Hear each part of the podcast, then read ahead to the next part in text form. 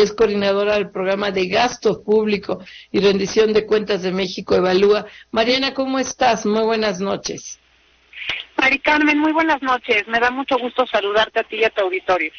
Gracias. Oye, usted hice un análisis hoy en torno precisamente al financiamiento del metro. Y yo hice ya conocer una noticia muy relevante, que 6.500 este, oficiales de la Guardia Civil van a estar vigilando el metro para supuestamente evitar atentados, evitar sabotajes y proteger a la población.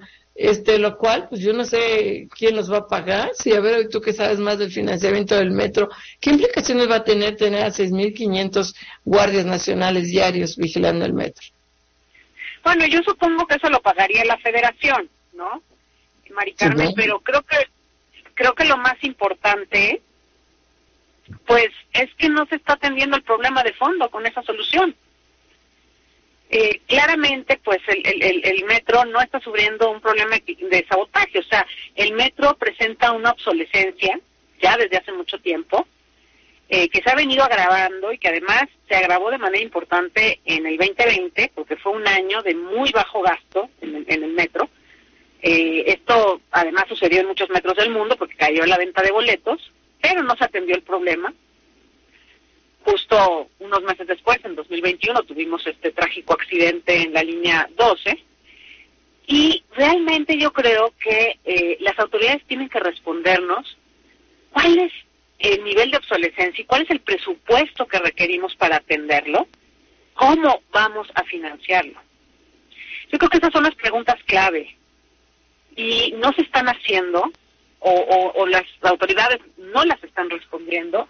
Y creo que están desviando la atención al tema del sabotaje y pues con una solución que me parece que no es la, la pertinente.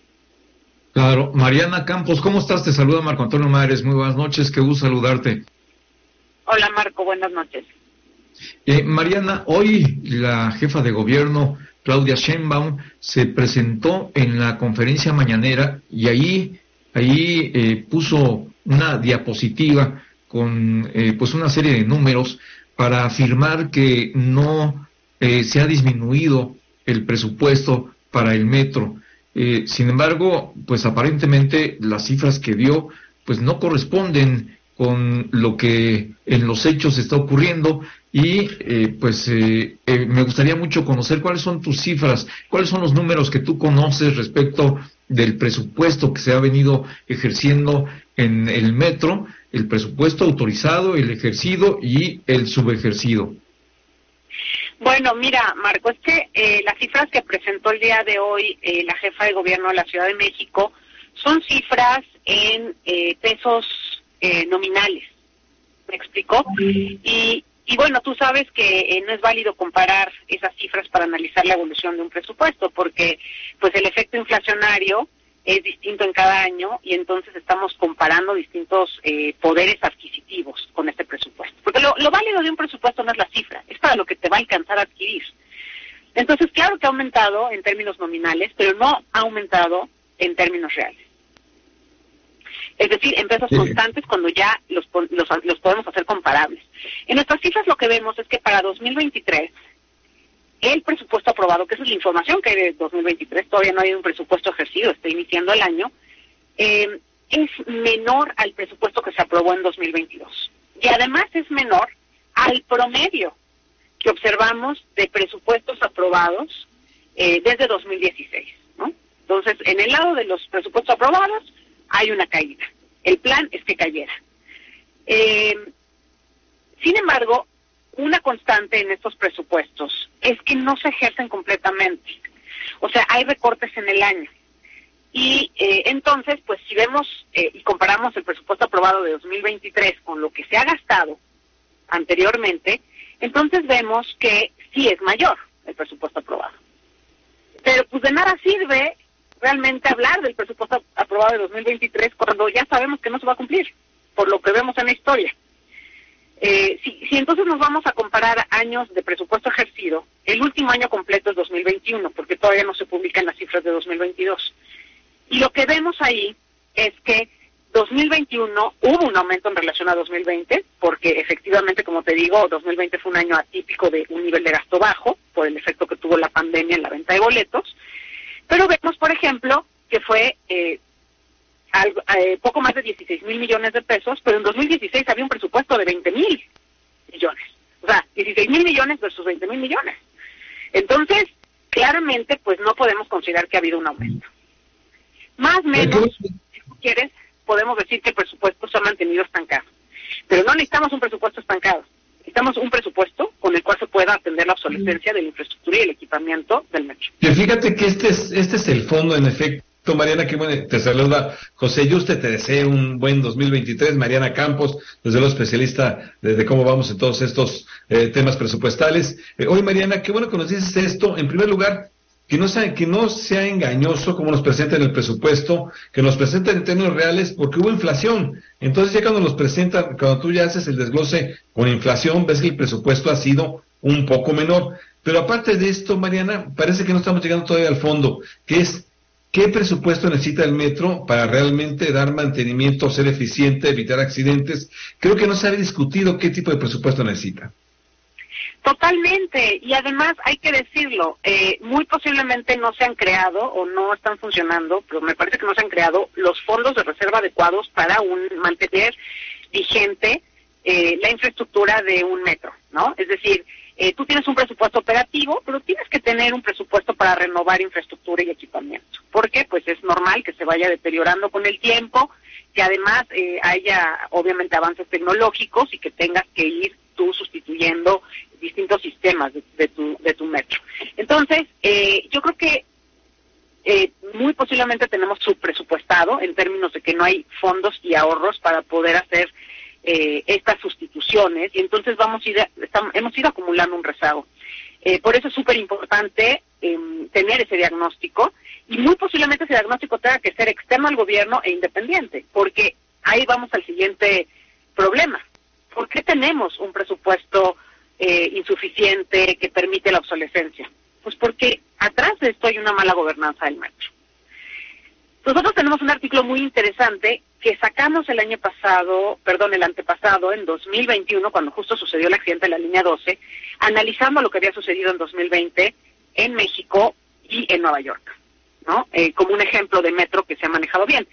Y ese metro también vivió una caída importante en venta de boletos, sin embargo su director eh, tenía, digamos, las, digamos, el poder de poder exigir, o sea, de exigir un subsidio, ¿no? Porque no lo iban a, correr por hacer el escándalo que hizo. El director de ese metro amenazó con eh, cerrar en, en eh, días a la semana y en horarios el metro de Nueva York, pues ya no podía sostenerse debido a la, a la, a la caída en los ingresos. Amenazó con correr a una parte importante del personal sí no le daban un subsidio extra, porque era imposible mantener el metro. Tú sabes, el metro pues opera, así vaya una persona o 100 personas en el vagón. Entonces, em, las necesidades de mantenimiento pues son las mismas a la hora que se muere. Entonces vimos que pues este director ahí Mariana. Oye, Mariana, ahí, ahí te interrumpo, Mariana, porque además en México se niegan a subir el precio del metro. Entonces, cada año pues hay más gente usándolo y cada año el subsidio es mayor. Es correcto, entonces tenemos que pensar en, en, en, el financiamiento, o sea, creo que hay una narrativa eh, en donde no, no creo que es la correcta, ¿no? El, eh, que los servicios tengan que ser gratuitos, o sea, los servicios tienen que ser sobre todo efectivos y seguros. Eh, tenemos que ver mecanismos de, de, financiamiento inteligentes, eh, pero todos esos temas pues son muy muy difíciles de debatir, ¿no? ¿Cómo puede participar el sector privado? O sea, es, es muy difícil de debatir esto en México, pero pues la evidencia que, tenemos a la mano es que el metro está obsoleto y que está generando riesgos reales de accidentes a sus usuarios, ¿no? Eh, y, creo que las autoridades tienen que tener un liderazgo para eh, ver la manera de resolver este problema y no irse por eh, pues temas como sabotajes y, el tema de la Guardia Nacional. O sea, me parece que hay un tema de fondo que se tiene que resolver entre sociedad y gobierno. Claro, Mariana, Mariana Campos, coordinadora del programa de gastos público y rendición de cuentas de México Evalúa. Eh, mencionabas que el problema del metro es de gobernanza. Cuéntanos eh, tus opiniones, tenemos un minutito. Sí, bueno, eh, básicamente creo que tenemos que tener una estructura muy capaz, eh, técnica, muy profesional. Creo que el nombramiento del liderazgo del metro, de su director, eh, debe ser por un, un, periodo de tiempo y no debe ser, eh, no, no, debe ser removido, ¿no? Este, por cuestiones políticas. Tienen que asegurarle que pues tiene una autoridad eh, y que tiene una responsabilidad, pero también una capacidad de tomar decisiones y de ejecutar un presupuesto que no se le recorte, ¿no? Entonces, eh, de, ahí está un tema de gobernanza. El otro tema es que necesitamos tener también información sobre la opinión de los usuarios del metro y que esa información sea pública. Trabajar en comités integrados por operadores, autoridades, proveedores e usuarios para que se ventilen los problemas del metro y que haya, desde luego, eh, vigilancia de organizaciones civiles, informes públicos por línea del metro, ¿no? De cuál es su situación actual, de cómo opera, de.